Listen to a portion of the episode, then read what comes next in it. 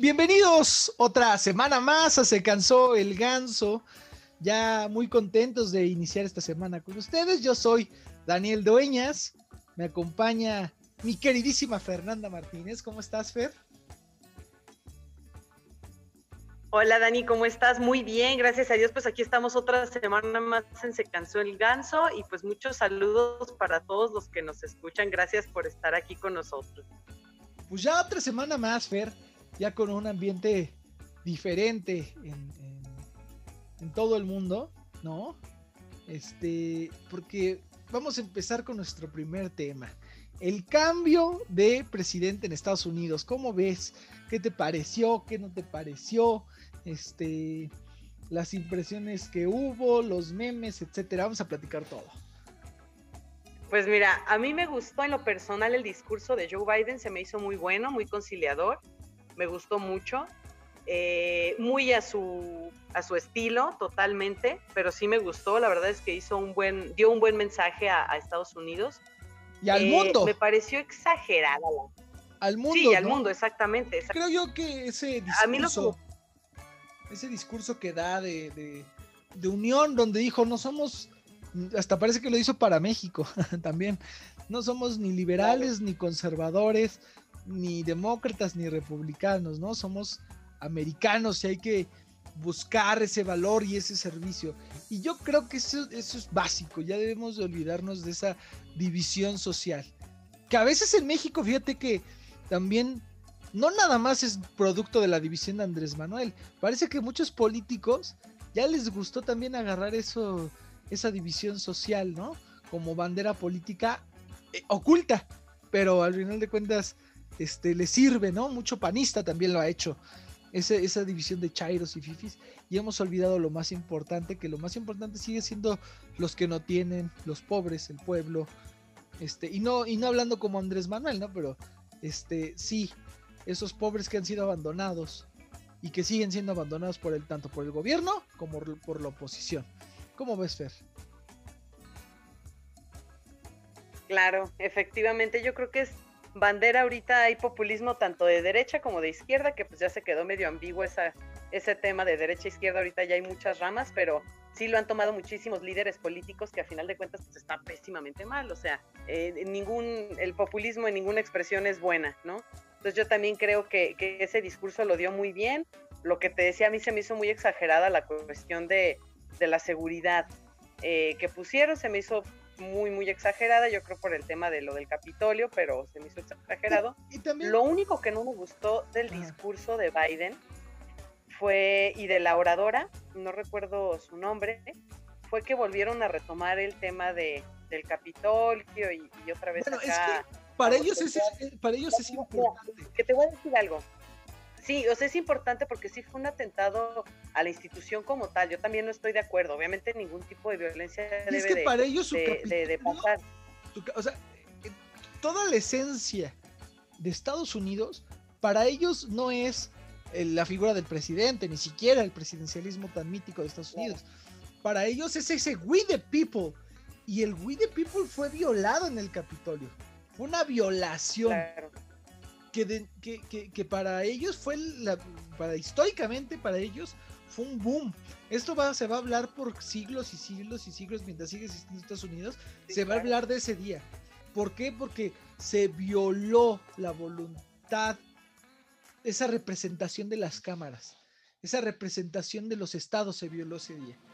Entonces, para ellos sí, pues, digo, aquí estamos acostumbrados a que tomen la Cámara de Diputados como, como sea y cuando queramos, ¿no? Pero, este, pero para ellos sí fue importante. Bueno, que tampoco estamos acostumbrados. Lo, han tomado los mismos diputados, que es otra cosa.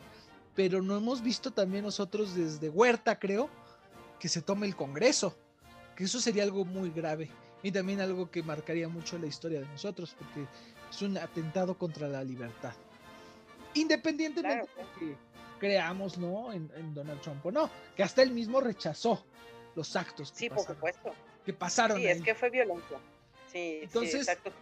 Violencia es reprobable.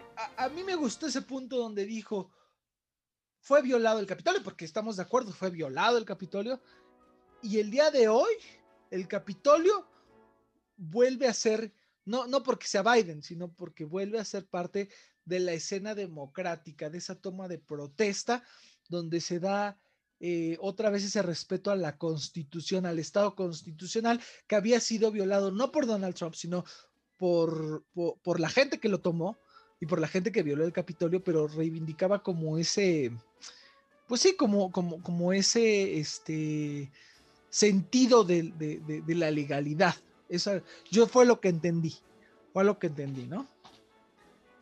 Claro, eso fue lo que dio a entender Biden, efectivamente refiriéndose al tema de la violación del Capitolio, que como bien tú dices, también Trump lo, lo recalcó, Mike Pence sin duda también lo recalcó muchísimo, eso no debió de haber pasado. Fíjate que Mike Pence, qué bárbaro, eh, bueno, buen, bien, bien, me pareció buena esa actitud. Sí, no, Mike Pence, como yo te lo decía el programa pasado, para mí ha sido el héroe de, de todo este, de la final, de cuando finalizó Trump su gobierno, fue como que ahora sí que el parteaguas, ¿no? De cómo debe de ser realmente un político. Fue la, fue la, cabeza con cordura. Exacto, exacto. Que le costó, le costó pelearse con Trump, ¿eh? Al final de cuentas, porque... Claro, por supuesto. Porque Trump le decía, niégalo, no sé qué, y dijo, no, yo ya no puedo hacer nada que no, sea legal. Y bien, respetó. Exacto. Exacto. Sí, aquí el tema que a mí me hace ruido es cómo espero, ¿verdad? Espero que lo han estado haciendo durante estos días, pero espero ya no lo sigan haciendo, que los demócratas están como Andrés Manuel agarrando de banderita política ese, ese tema, porque a final de cuentas, digo, que aunque fue, y lo sabemos y está mal, la cuestión del Capitolio, lo hemos dicho muchas veces, lo seguimos diciendo, pero ya que lo estén agarrando de banderita política, pues no, no, no, no se vale, ¿no? Yo creo que eh, como bien dijo Biden, el chiste es unificar y no seguir dividiendo, y muchos demócratas lo que han estado haciendo es seguir dividiendo. Todos agarran de, banderas, ¿no? A lo mejor ellos se agarran de lo de la toma, pero también ya los republicanos se agarran del fraude, se agarra, Trump se agarró del fraude, y, y lo que pensamos que era un meme es en serio. Vamos a comentarles aquí. Donald Trump se fue a fundar Güera, la esperanza de los güeros lo que había nacido como un meme terminó siendo realidad. Donald Trump va a crear su movimiento político, su partido político que se llama el Partido eh, Patriota. Muy al estilo, yo te digo que lo asesoró Andrés Manuel en todo, ¿eh? Tú le dijo, vete y la gente te va a seguir. Tú diles que lo asesoró y tú crea tu partido político. Vas a ver que en cuatro años vas a ganar las elecciones. Entonces, este, Donald Trump va a crear su propio partido político. ¿Cómo ves, Fer? Sí, no, eh, ahí también se me hizo pésimo. Mira, hay una, hay una comparativa, como bien tú dices, muchos lo comparan con Andrés Manuel. Obviamente, aquí el tema no es comparar a los políticos, si a todos los políticos los comparáramos pero ahí sí, ahí sí, ahí sí como, como los, este, aquí también es de risa, Fer, pero ahí sí se parece. Es que casi todo. No, sí, es que. Que han tomado el, tema, el tema de cómo. Le de cómo en Florida tomar protesta nada más para parecerse. Claro, claro, eso sí está mal. hay muchas que cosas de que Donald Trump está haciendo mal y que hizo mal, eh, incluso hasta su forma de expresarse. Yo no soy eh, pro Trump eh, por él, por su persona, no, no, no. Yo me fijo en las políticas públicas que desarrollan, en los índices, en los números, en lo que hacen, eso es lo que, lo que se tiene que fijar uno en los políticos, no en cómo habla, no en cómo lo que dice, no en lo que, eh, cómo es él en su persona, que cómo mueve la mano, cómo se viste, sino en qué hace, cómo desarrolla las políticas públicas, qué números da o qué números no da, qué índices da y qué índices no da. para mí las políticas públicas de Trump fueron muy buenas para Estados Unidos. Obviamente ahorita ya lo que está haciendo de irse a formar su partido, de irse, a, no, ya son patas de ahogado. Claro, claro, e, está bien que haya lo que es la cuestión, este, ya no bipartidista, sino que haya más partidos, está bien, pues está en todo su derecho. Pero ahí el temor que yo tengo es que se va a llenar de puro extremista, de puro supremacista. Te que va a ser güera, la esperanza de América, digo, de, Norteamérica. De Norteamérica, sí, ahí la verdad ya no estoy nada de acuerdo. así se fundó Morena, así se fundó Morena. Seamos honestos. Ahí sí, para que veas, no. Ahí no apoyo para Que la cabeza ideológica de Morena fueron extremistas. Paco Taibo, Paco Ignacio Taibo, que al final de cuentas que es gente relegada ahorita, ¿no? Porque está lleno de corruptos, ¿no? También para ellos fue una decepción. Pero este, pero las cabezas ideológicas todas eran radicales y, amenazaban con, con, fusilar a los neoliberales. Y... Entonces, ya no estamos en estas épocas. Creo que de verdad faltan jóvenes en todo el mundo que tomen batuta. Este, estos, yo no culpo a Donald Trump, él vivió otra época, al igual que Andrés Manuel, ¿eh? Andrés Manuel vivió otra época completamente diferente y quieren retomar ideas viejas para retos nuevos. ¿Por qué, ¿Por qué no hicieron políticas contra el coronavirus? Porque para ellos no es importante, para ellos no, no ven la gravedad porque no es parte de su época esto. Tanto todos los políticos viejos y los políticos jóvenes sí van a tomar en serio estas medidas. Los países, por ejemplo, Nueva Zelanda, con una excelente este, primer ministro que ha hecho y tomado este, la pandemia muy en serio, ¿no? Entonces, creo yo que esto es otro llamado para que los jóvenes empecemos a tomar política. Aquí en México, eh, dejar de hablar de división, dice este, esta semana Ricardo Anaya diciendo yo voy a regresar a ser candidato, pues oye, este, ¿de qué se trata? Ricardo Joven ni Ricardo Anaya no es la voz ni de los jóvenes ni de nada, o sea, Ricardo Anaya sigue siendo parte de ese mismo pasado, él mismo se ha aprovechado de esa división que te comento de fifís y de liberales y todo, aunque lo hace más discretamente, pero no busca unificar. Entonces, creo yo que los jóvenes en nosotros está realmente buscar esa unificación, representando los movimientos que, que, tengamos, ¿no? Entonces, eh, muy bien, me, digo, me pareció bueno el discurso. Lo que sí yo comentaba con todo el mundo de la toma de protesta es que hay muchas expectativas puestas en Biden, que eso es, la verdad a veces no me gustaría estar en sus zapatos porque son muchas esperanzas puestas que vamos a ver si funcionan, ¿no? Este, histórico, todo, todo, toda la toma de, protesta fue histórica, porque pues el momento, el COVID, este, la primera mujer vicepresidenta, eso hay que eh, de reconocer, a lo mejor no podemos, en algunas cosas no podemos estar de acuerdo con ella, pero pues es de reconocer de origen, de, de origen eh, inmigrante, ¿no? Hindú y este... Eh, Jamaiquino, creo Ajá, y, de origen afroamericano, y es de reconocer, la verdad, por elección popular, ¿no? Este... Creo origen afroamericano no tiene, es jamaiquino e hindú, nada más. Oye, y como los Simpsons, ¿sí Se vistió como Lisa. Con lo de Lisa. Se vistió como Lisa. Ese capítulo, para los que no saben, hay un capítulo famoso de Los Simpsons donde Lisa se convierte en presidente de los Estados Unidos y dice, vamos a limpiar este país el desastre que dejó el presidente Donald Trump, que todavía en esa época era inimaginable que Donald Trump pudiera ser este presidente de los Estados Unidos. Y, Lisa estaba vestida como Kamala Harris, o sea, como igualita con el vestido morado y las perlas. Algo, otro de los datos curiosos de, los Simpson. Son, las teorías conspiranoicas de los Simpson que te voy a decir algo, a mí sí me da mello porque pues sí le han atinado ¿eh? a muchísimas cosas. Pero mira, yo creo, yo creo que mucha gente dice, es que este los Simpsons son una exageración de la realidad y son una sátira burlándose de la realidad. Lo que nunca pensamos es que el ser humano llegara a superar la sátira. Eso es lo que, lo, que, lo que nunca pensamos. Y la verdad es que sí es impactante, ¿no? Si hubiéramos hablado de algunos capítulos de, los, de los primeros años de Los Simpsons, jamás hubiéramos pensado en un Andrés Manuel presidente o hasta en un mismo PAN en la presidencia, ¿no? Porque eran las épocas, eh, digo, aquí en México, del PRI, ¿no? Entonces, este, el mundo cambia y hay que cambiar con el mundo, pero no hay que ser un mundo, este, pues reformista nada más por ser reformista, como muchas corrientes, ¿no? es un mundo donde debemos de tomar la batuta y el liderazgo para cosas importantes. ¿Y qué cosas importantes empezó a tomar Biden? Vamos a hablar ahora de las acciones. La primera que a mí me pareció valiosa en lo personal fue lo del COVID, lo de los aeropuertos.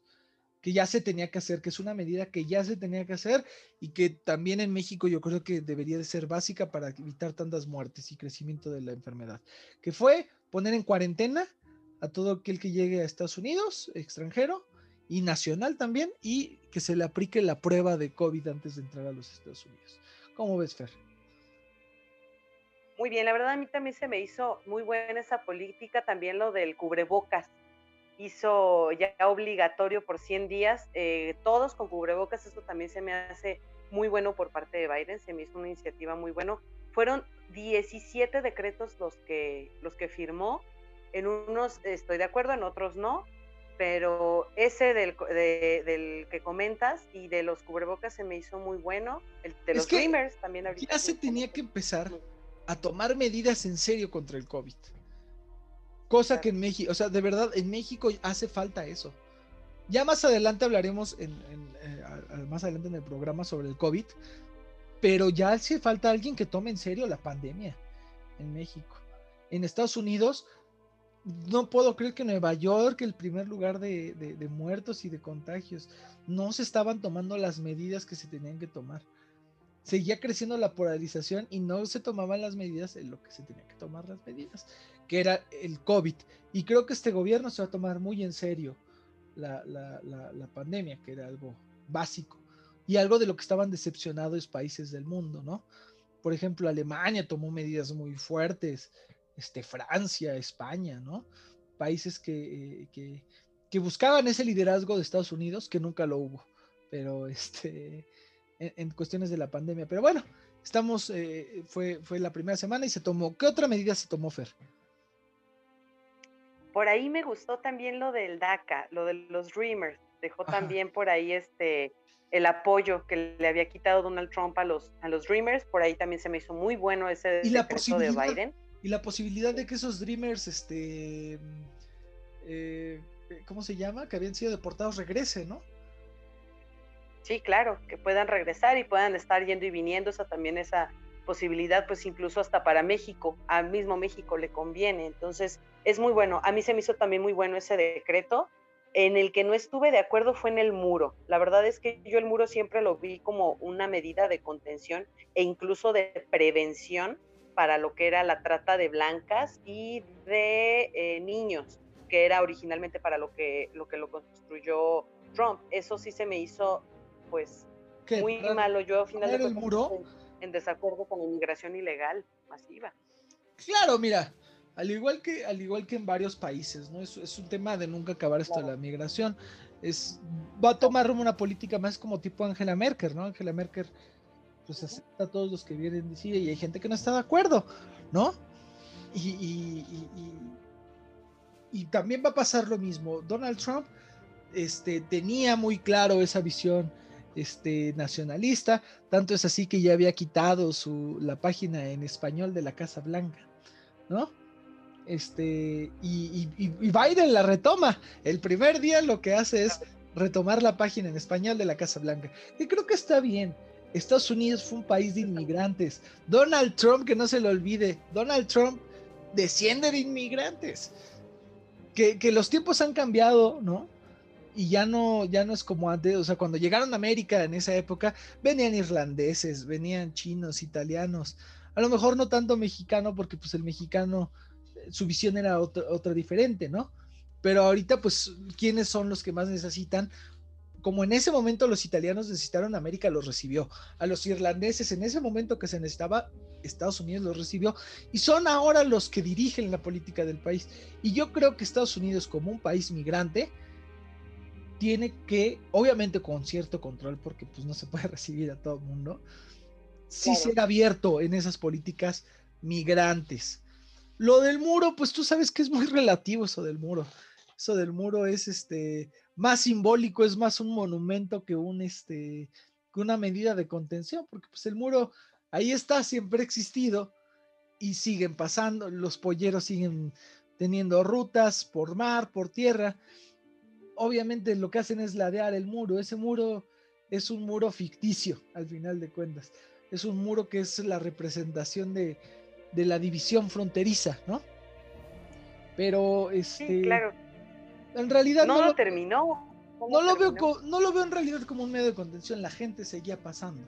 Es más, en la presidencia Trump, por ese muro seguían pasando. Entonces, pues más que una medida de contención, es un monumento a decir que ahí está y que están cumpliendo, ¿no? Como todos los presidentes. Hubo, hubo muchas deportaciones sí, efectivamente, en la administración. Pero no se compararon con las de Obama, ¿eh? Obama. Claro, era lo que te iba a decir. Obama es el que más deportó migrantes. Aquí yo creo que el tema es la política migratoria. Pero la política... Ahí es en donde se tienen que fijar. Pero la verdad, te voy a ser sincero, lo que ellos sí hicieron fue tomarse el... Esto, eso es tomarse en serio el tema migratorio. ¿Por qué? Porque deportan a los nuevos, pero respetan a los que ya llevan tiempo viviendo y han trabajado por América. Que eso es, yo creo que eh, lo, lo, que se debe. Ese fue un error de Trump. Ese sí fue un error de Trump. No darles el lugar a las personas que ya tenían 20 años viviendo ahí, que pagaban sus impuestos y que empezaron a ser grande América, como bien decía su eslogan, Make America Great Again. Pues bueno, está llena de inmigrantes, como bien dices. Ahí sí fue un error totalmente de Trump, de, de no darles el lugar a, a, las personas que ya tenían mucho tiempo ahí en Estados Unidos eh, viviendo con trabajos legales, Obviamente, eso sí, estoy totalmente de acuerdo, no todos los inmigrantes son eh, personas de trabajo y personas buenas, totalmente de acuerdo. Hay muchos que se van y que se unen a pandillas, que se unen a, como aquí los centroamericanos, como no todos los centroamericanos son malos, claro, como todo, exactamente. Aquí el tema es la regulación y el fijarte quién sí, quién no, eso pues sí lo tiene que hacer cualquier gobierno, sea es, eh, sea es como es como aquí, ¿no? Ya ya probamos un poco Vamos a ver ahorita qué tal va a cambiar la política migrante, porque ¿qué quería Andrés Manuel? Recibirlos como, como a diestra y siniestra. Y Donald Trump habló con él y, fuimos un muro. La verdad es que el muro no estaba en la frontera norte, estaba en la frontera sur, con la Guardia Nacional. Entonces, este, Andrés Manuel lo que quería era que inmigrantes porque ya había, yo me impresionaba cuando iba al INE y decía, amigo migrante, si llevas un año viviendo, ya puedes sacar tu INE. O sea, ya, ya iba con cuestiones político-electorales, ¿no? Entonces, claro, eso, es lo, eso, es lo, peligroso. Un, un, este, un populista con regulación migratoria. Eso, eso sí es, eso sí es preocupante. Entonces, yo creo que Donald Trump de haber sabido que podía conseguir más votos con migrantes, dejaba entrar a, todos. ¿No? bueno, no, sí había, sí había mucha regulación ya. Eh, eh, te digo que fue uno de los presidentes que menos, obviamente, pues sí había quien se colaba, ¿verdad? Pero fue quien menos este, deportaciones hizo, pero fue porque era los que más contenían en la frontera, tanto sur como en la norte. En la suya también contenían, hubo mucha deportación. Pero, por ejemplo, aquí se dejaba entrar a diestra y siniestra hasta que Donald Trump no quiso. Vamos a ver ahora con las nuevas políticas qué tal cambia esto. México no estamos ahorita, ahora sí como dicen, estamos en el horno para bollos. Yo respeto mucho y entiendo el dolor de cada migrante que pasa por, por el país que sea y en busca de dejar a su familia, dejar sus sueños, dejar sus casas. Y, pero también el horno no está para bollos aquí, o sea, este, la delincuencia va a subir, ellos, arriesgan sus vidas, este, muchas veces los narcotraficantes los secuestraban para trabajar en los campos, este, para nadie está haciendo... Ese es el detalle. Si ahorita con la economía del COVID... es el camino de los migrantes, el peligroso México, porque no llegan, o sea, eh, si dijeras tú, bueno, es que México no hay problema, no pasa nada y realmente si es una carretera nada más, pues órale, ¿no? pero el problema es que ni siquiera alcanzan a llegar por el tema de la inseguridad de la que hablas. Sí, es el detalle. Es que van viajando conmigo. Ese que es el problema. Y luego la economía del COVID, o sea, la economía del COVID le dio en la torre a todos, hasta la delincuencia, ¿no? Entonces, cada vez va a haber más actos violentos, más trata de blancas, yo veo principalmente eso, más explotación es de un tema de esclavitud en todos los este cultivos. Entonces va, a ser un tema migratorio también, que a lo mejor ahí sí no nos conviene la llegada de Biden, ¿no? Ojalá. ojalá siga en ese tema, que es, algo que no han analizado los, los políticos, digo, los, analistas políticos. ¿Por qué? Porque pues los tacharían de, obviamente, de, extremistas, de Ajá, nazistas, ya sabes, a ver si no nos mientan la madre, ¿verdad? Pero, pero pues eso es una realidad. O sea, ¿de qué va a pasar? Es una realidad. Y también Morena los puede usar con fines políticos. Pero bueno, ya platicaremos de fines políticos más adelante. ¿Te parece, Fer? Sigamos con la siguiente sección. Perfecto, me parece, Dani. Vamos con la que sigue.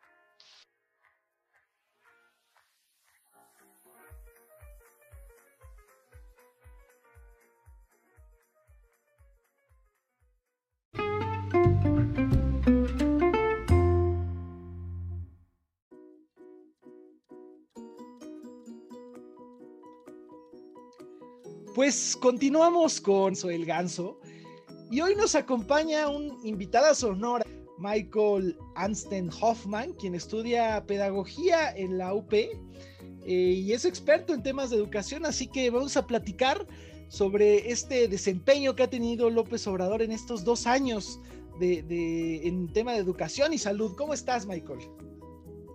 Hola, Daniel. Pues muy bien, muchas gracias por la invitación a este pues, gran podcast.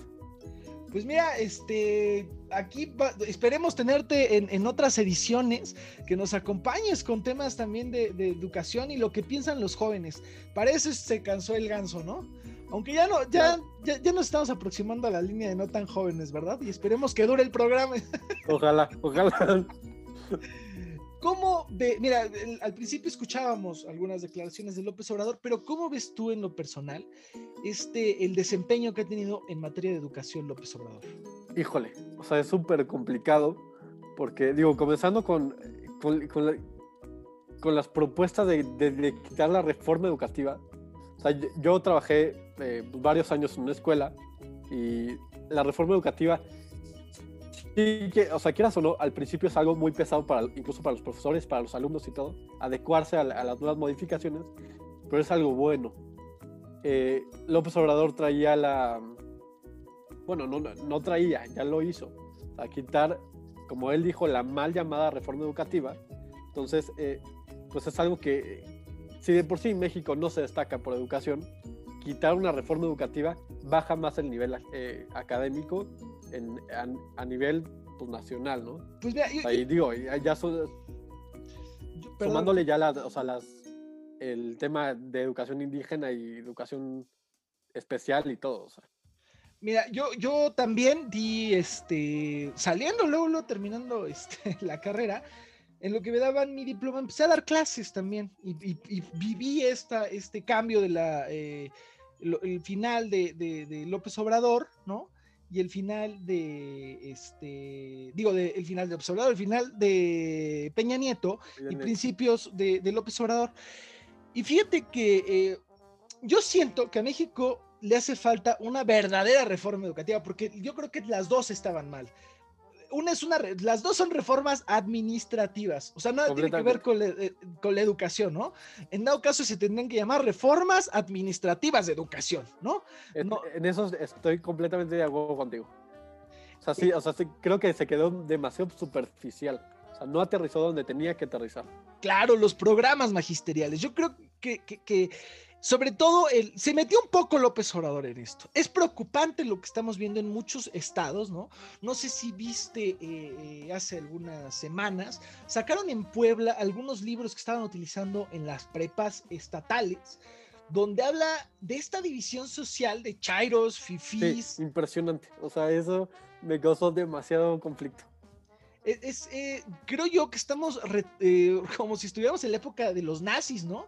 La época alemana donde decían si un judío, digo, si un esteliciado le cuesta tantos marcos al Estado y si nos deshacemos de todo. Exacto. Entonces creo que esto es adoctrinamiento más que, más que educación. es un crimen, a mi parecer, el usar el, este, la educación para adoctrinar a los niños, ¿no? En lugar de dar educación de calidad, ¿no? Sí. No, incluso, o sea, adoctrinar, eh, tanto en el sentido político, en el sentido social, eh, también digo, a lo mejor no es tema de, de esta charla, pero también en, en el sentido ideológico, eh, digo, de, de, varios lobbies que, que, ahorita están teniendo mucha fuerza, ¿no? Y que pues, dejamos de lado las ciencias exactas para tener ideologías. Entonces, pues, sí, es completamente doctrinal esto. Claro, es, es, es, una doctrina. Yo te digo, la pasada tampoco me parecía buena, porque la pasada no hablaba más que de competencias que a los niños no se les puede reprobar, que en cierto punto yo... Veo, eso, eso está mal, ¿no? Porque si, ellos lo saben, si lo ven en las noticias, ni se esfuerzan y cada vez van siendo menos los jóvenes y niños que se esfuerzan realmente por alcanzar un nivel educativo. Entonces, a, mi parecer hizo una reforma, apoyó al sindicato, eh, regresó, reivindicó al, dañado sindicato del Baester, ¿no? Y lo, lo regresó a, pues a enaltecer a esos maestros que lo han apoyado en su largo camino para llegar a, sus funciones. Exactamente. Entonces, en, a tu parecer, ¿cuáles serían los puntos para hacer una verdadera reforma educativa que deberíamos de... O sea, yo, yo, yo creo que, digo, yo, yo sí me enfocaría en una educación integral. O sea, ¿a qué me refiero? O sea, educar a los padres de familia, a los profesores y a los alumnos. Son, la, la educación no nada más se aterriza en, en, la educación a los alumnos. O sea, si no tienes buena preparación de tus profesores y los papás no apoyan a los profesores en las decisiones del colegio, o sea, no puedes tener una educación de calidad. O sea, a mí me tocó, por ejemplo, obviamente no voy a decir el nombre de, de, la escuela, pero sí me tocó que, que, había papás que se enojaban con el profesor y el profesor le cambiaba la calificación a su hijo. Claro, es que ya vivimos ese tiempo. Yo también, fíjate que también me tocó, y no voy a decir el nombre del alumno, ¿no? que yo, yo daba clases de historia. Y yo recuerdo antes cuando yo me faltaba una tarea o algo, pues cuando el maestro me hacía una insinuación cuando mi mamá venía por mí, de, ¿te acuerdas de la tarea? Mi mamá me estaba diciendo, oye, la tarea del profesor, ¿no? Y yo, este alumno, se bajó un día en la mañana y le dije, oye, este, tu tarea, pues acuérdate que la necesitas para pasar. Se lo dije delante de su mamá. No, no, no, fue un problema porque vino la mamá a quejarse con la directora que yo lo había humillado delante de los maestros del carril porque no, y, y lo necesitaba para pasar, ¿no? Que al final de cuentas, pues eh, eso es a lo que hemos llegado. Pero bueno, en, en, términos de la 4T, creo que no hay una verdadera reforma educativa. No, para nada. Vamos a otro punto. ¿Qué te parece, Michael? El punto eh, educación COVID. Híjole. ¿Cómo ves esto? Es, eh, ¿Cómo ves este tema, la educación a distancia? ¿Quiénes pueden y quiénes, quiénes no pueden obtener esta educación? O sea, e, e, es, un tema muy complejo que incluso a, lo, largo de la pandemia sí lo he llegado a analizar porque incluso en, la carrera nos pusieron a analizar este tema porque es una división total de, o sea, incluso de, de estado socioeconómico, ¿no? Claro. O sea, quien puede pagar una educación de calidad va a tener una educación de calidad en, la, en el COVID quien no puede pagar, o sea, quien estuvo, eh, quien está en la escuela pública, se va a tener que, que atender a, la educación por televisión, que realmente, yo sí lo digo, he visto programas de, de los que están pasando ahorita, de, educación matemática, son pésimos. O sea, te ponen en, en cuarto de primaria eh, sumas y restas, cuando en una verdadera educación, sumas y restas los, los tuve que haber visto en primero de primaria. O sea, estamos muy desfasado. Estamos viviendo, eh, por decirlo de otra manera, un Oaxaca a nivel general, ¿no?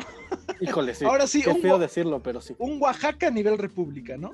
Completamente. Este, yo creo que esto, la gente, es que lo que pasa es que, no sé si estés de acuerdo conmigo, la gente ve esto como, este, pues como normal, vamos, la pandemia, pues a ver qué se puede hacer, pero esto a largo plazo va a dejar rezagos sociales muy grandes. Impresionantes. Que pueden desencadenar en pobreza extrema a niveles que no lo hemos visto.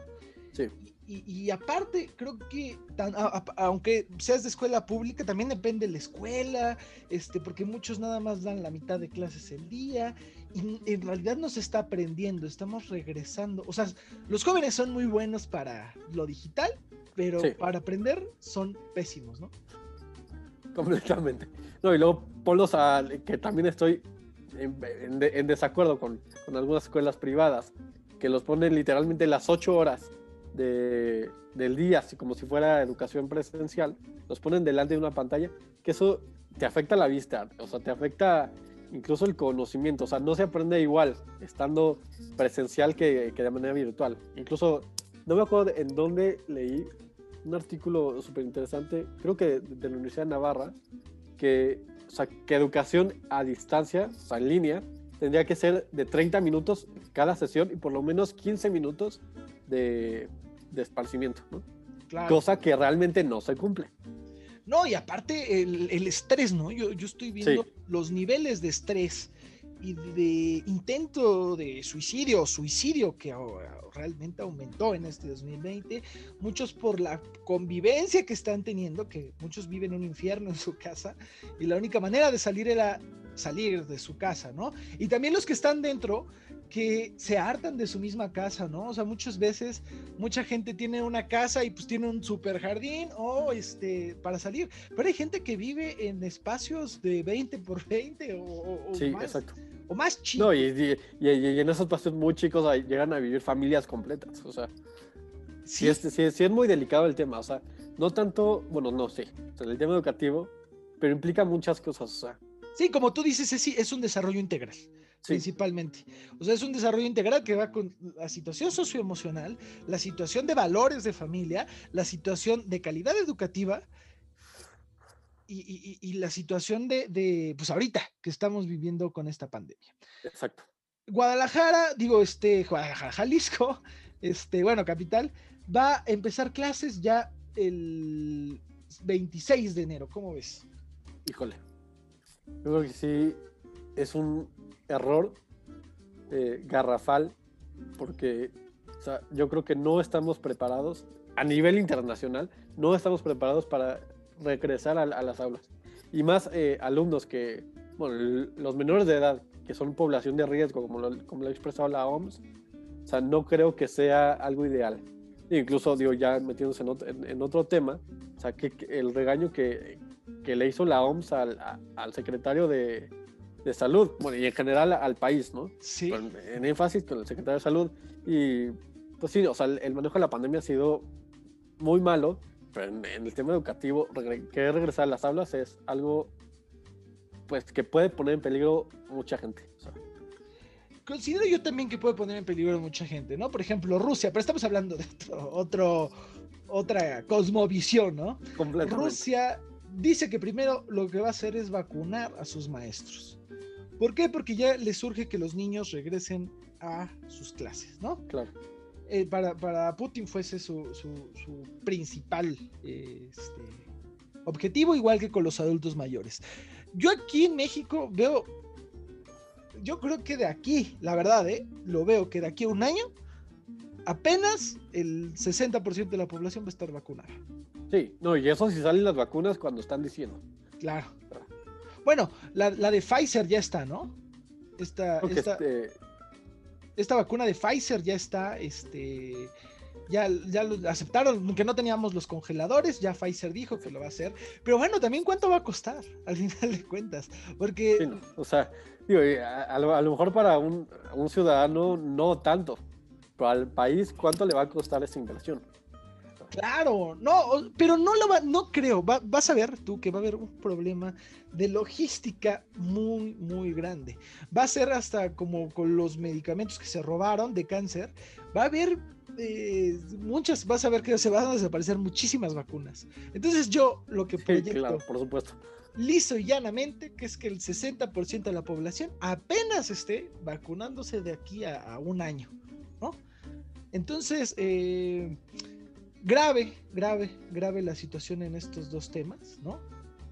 Y ¿qué consejo le darías al presidente? Tú si lo tuvieras ahorita de frente.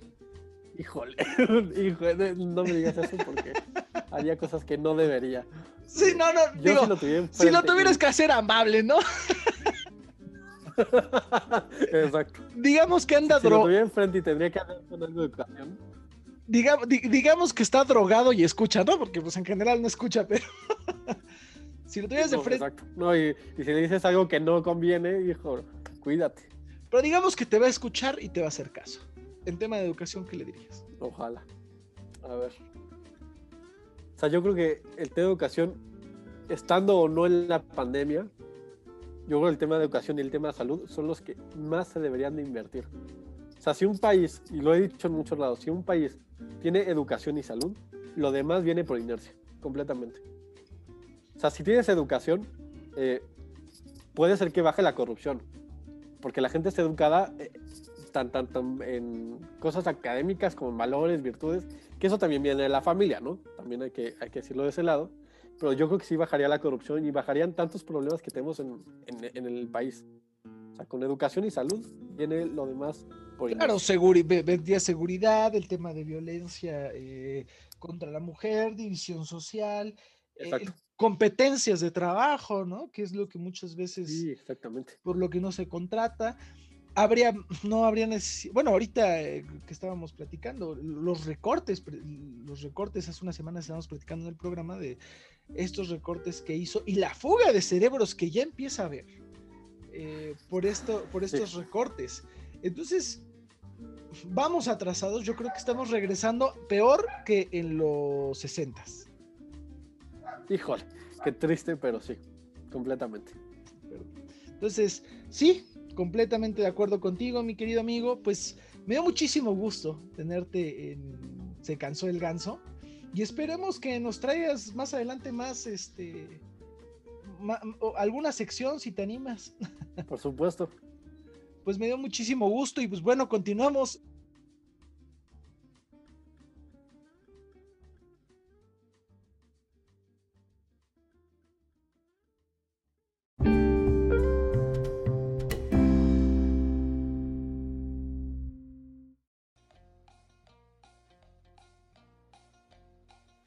Pues Fer, me da mucha tristeza terminar. Ahora sí nos echamos una plática larga de todos los, los temas alrededor del mundo. Y, pero vamos con temas de México, que es lo principal y ha sido una semana muy importante para México. Este, pues ya sabes que nuestro queridísimo presidente siempre tiene unas puntadas de esas buenas, ¿no? Primero dijo que iba a solidarizarse con la ONU para dar sus vacunas, porque a los países eh, pobres, nosotros ya ves que pues aquí vivimos como en Dubai y, tenemos nuestros Lamborghinis. Dinamarca. claro, yo ya mandé pedir mi vacuna aquí a, Suecia, ¿no? Que fui la semana pasada. este, aquí somos ricos, aquí que nos preocupa eso. El presidente se atrevió a decir que nuestro país era de los países ricos. ¿Cómo ves, Fer? No, pues es que a él cuando le conviene somos ricos y cuando le conviene somos pobres.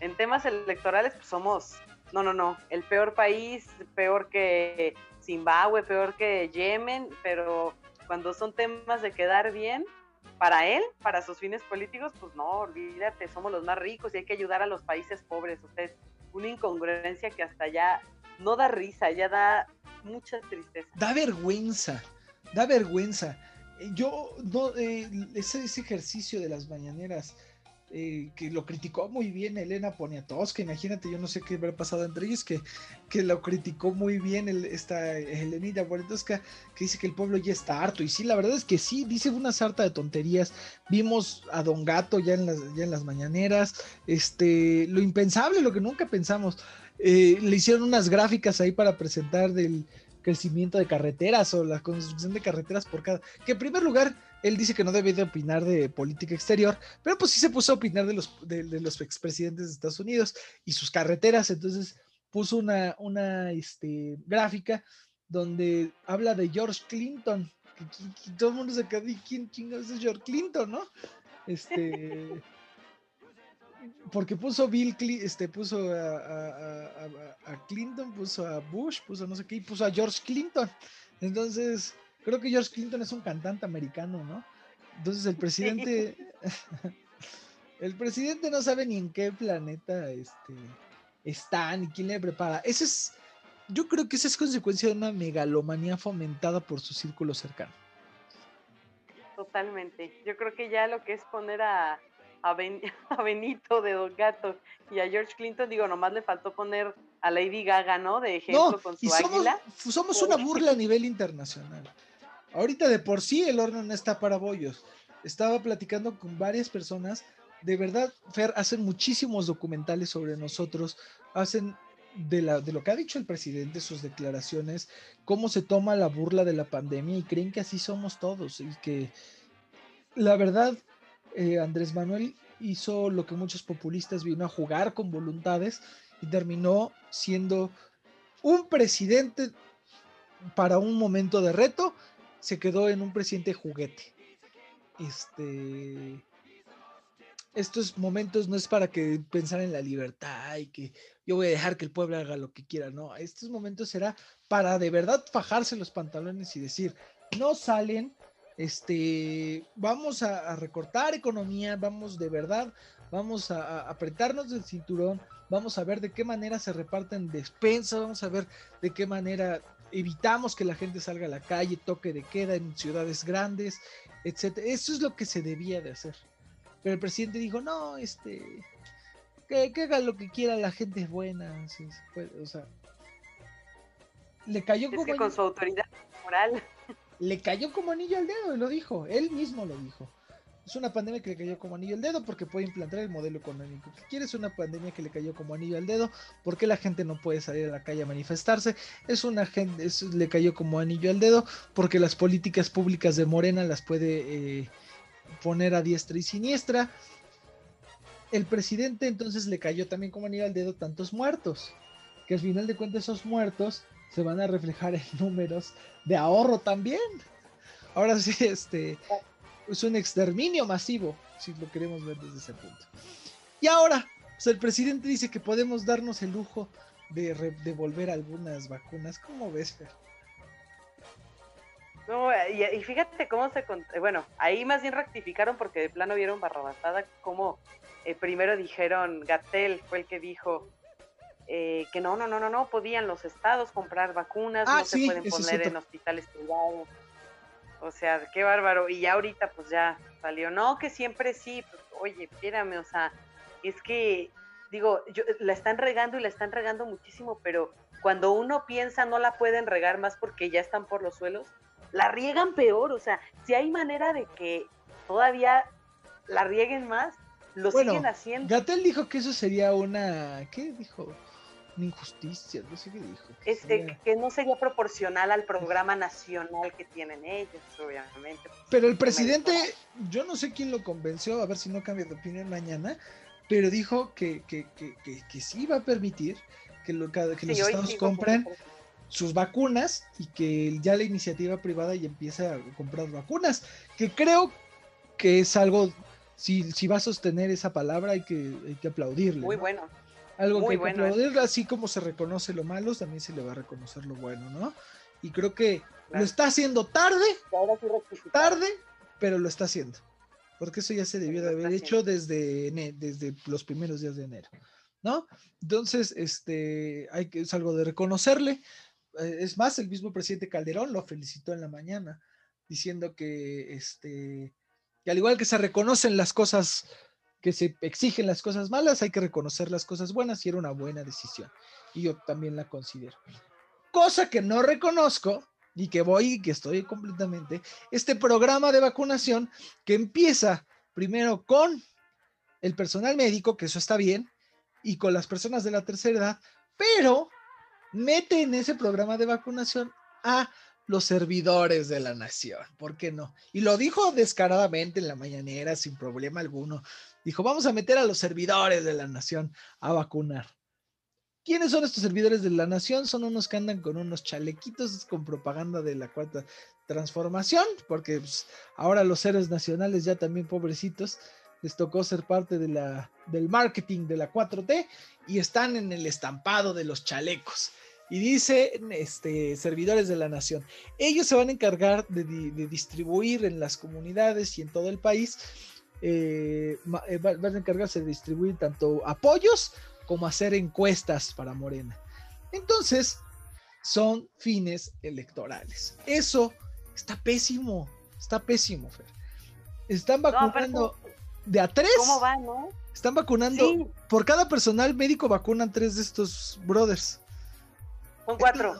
Cuatro. Cuatro, servidores de Obrador y dos, este, una enfermera y un doctor. siendo, siendo que las vacunas causan reacción.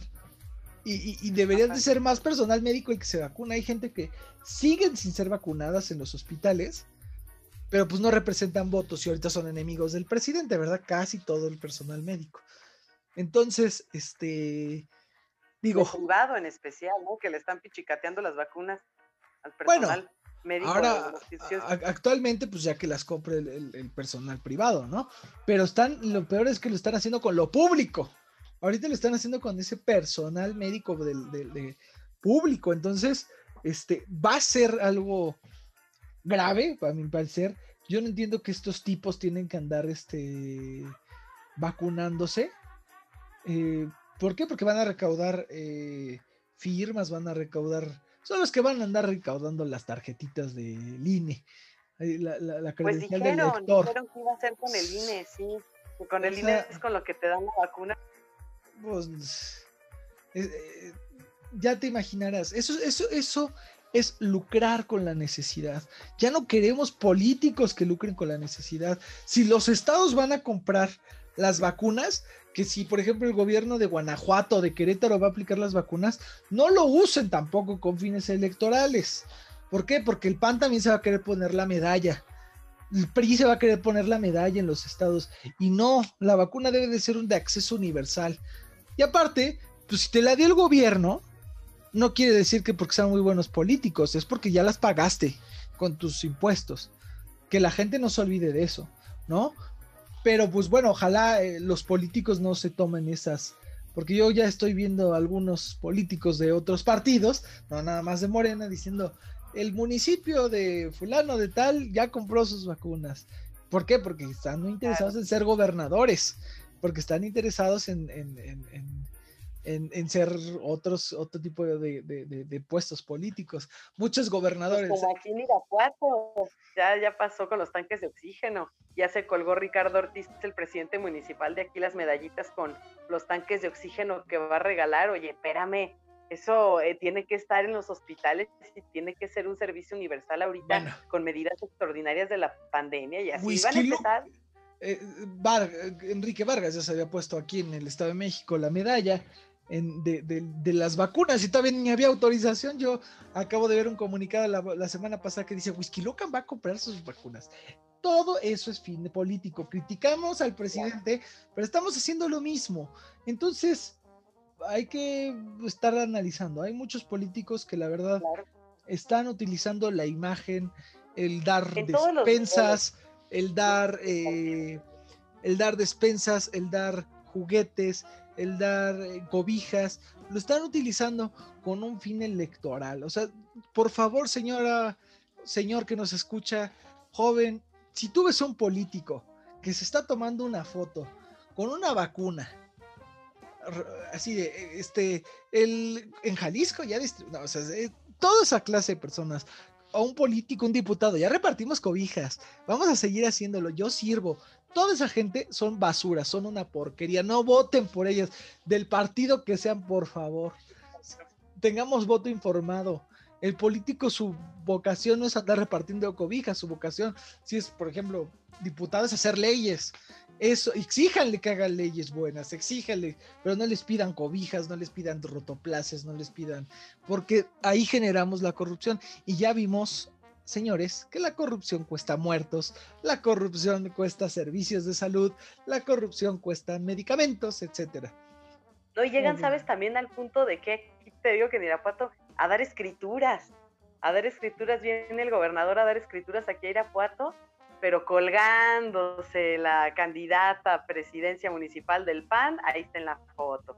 El candidato del diputado, ahí está en la foto. Oye, espérame. es que No, no, exactamente. Y, y, la gente, pues la gente lo hace a lo mejor como un sentido de agradecimiento, ¿no? Pero no se trata de eso. Infórmense qué hace cada uno de los. En estas elecciones que vienen, lo que debe de hacer un buen ciudadano es informarse a qué va, qué es un diputado, cuáles son las obligaciones de un diputado, sus responsabilidades, qué es un presidente municipal, a qué se dedica un presidente municipal, qué hace un senador. Infórmense para que no les salgan con cachuchita la bolsearon y que sí, yo te prometí 20 rotoplaces y no te los di, obviamente su responsabilidad. Se pueden lavar las manos fácilmente porque su responsabilidad de un diputado no es dar rotoplaces. Ni, ni, ni dar computadoras, ni construir escuelas. La responsabilidad de él es hacer leyes. Entonces, creo yo que como ciudadanos, el primer paso es no crean en la gente que se está tomando fotos con vacunas y con despensas, etcétera. Esos son los primeros políticos que deben de descartar. Segundo, deben de informarse que les prometen para que no salgan con cachuchita la bolsearon y este informarse que sea una persona preparada al menos para el cargo, ¿no? Puede haber gente que puede tener mucha voluntad, pero pues también como que si en un currículum al menos de la primaria terminada, pues como que no le doy mucha confianza, ¿no, Fer? ¿Cómo ves tú? Totalmente, sí, es que aparte, otra de las cosas que, hacen muchos los políticos ahorita en época de electoral es prometer cosas que ni siquiera eh, se les atribuye a, a lo que van del cargo, ¿no? O sea, que prometen un diputado, por ejemplo, yo te prometo que te voy a poner esta calle, te voy a pavimentar y, y la luz, y oye, espérame, es que eso no, no, es facultad del diputado, eso es del presidente. Claro, te están mintiendo. están de banderita, claro, y aquí lo hacen muchísimo en Irapuato, y bueno, yo creo que en todos los municipios, ¿verdad? Lo hacen. Y, y aparte, eso es precisamente lo que la gente tiene que sabemos ya que exigirles, ¿no? Por ejemplo, si no pavimentan tu calle, no es responsabilidad del diputado, es responsabilidad, como dices tú, del presidente municipal, pero si lo hacen tampoco le aplaudas, ¿no? Porque pues no es este, lo que están haciendo es su trabajo. Entonces, hay que ver quién tiene vocación de, servicio y por el que sí tenga vocación de servicio, apóyenlo. Por aquel que, que, que, que les diga la verdad. Ah, por eso dicen, es que cómo vamos a saber si un político dice la verdad pues investiga qué se dedica, cuál va a ser su cargo, y si él te dice que, por ejemplo, un diputado que te diga, voy a construir una banqueta, no votes por él. ¿Por qué? Porque lo que está diciendo es una mentira. Si te dice, te voy a dar rotoplaces, no votes por él, porque lo que te está dando es corrupción, una mentira. Y así va a desempeñarse toda su vida. Te va a dar a tole con el dedo y es un cuento de nunca acabar. Entonces, el primer paso es ser ciudadanos informados. Segundo paso, véanlo, ellos solitos van a empezar en redes sociales porque ahorita no tienen otra manera de hacer política. Van a empezar a subir fotos con dándoles eh, despensa, dándole de comer a la gente, este repartiendo cobijas, etcétera. Véanlo ustedes, del color, sabor que quieran. Y ese es un político mentiroso y es un político deshonesto, porque está comprando voluntades y está comprando imagen. Y usted no le debe nada, otra cosa tomen lo que le dan, pero usted no le debe nada a ningún político y hágalo con convicción. Y tampoco lo haga porque pues, mucha gente lo hace por el que me quede bien, por el que no me quede bien. No, infórmense. Lo más importante es ser política informada. Pues bueno, Fer, me da muchísima tristeza terminar el programa del día de hoy. Nos aventamos una muy buena plática y pues nos vemos la próxima semana. La próxima semana les tenemos una sorpresa, que es que van a estar recibiendo información en redes sociales. Eh, vamos a estrenar una nueva sección en Se cansó el ganso, una sección donde van a conocer gente muy interesante que les va a platicar temas muy interesantes, invitados especiales. Ya les platicaremos de eso en las próximas semanas. Y pues me da este muchísimo gusto haber estado contigo, Fer. Me encuentran en redes sociales a mí como arroba Daniel-Duf. ¿Tú, Fer? Muchas gracias, Dani. A mí me encuentran en Twitter como Fer-MTZA. Muchas gracias también a todos ustedes y a ti, Dani, por habernos recibido y por escucharnos. Y todos juntos, la, familia Se Cansó el Ganso está como arroba Se Cansó el Ganso en Twitter. Síganos, también estamos así en Instagram.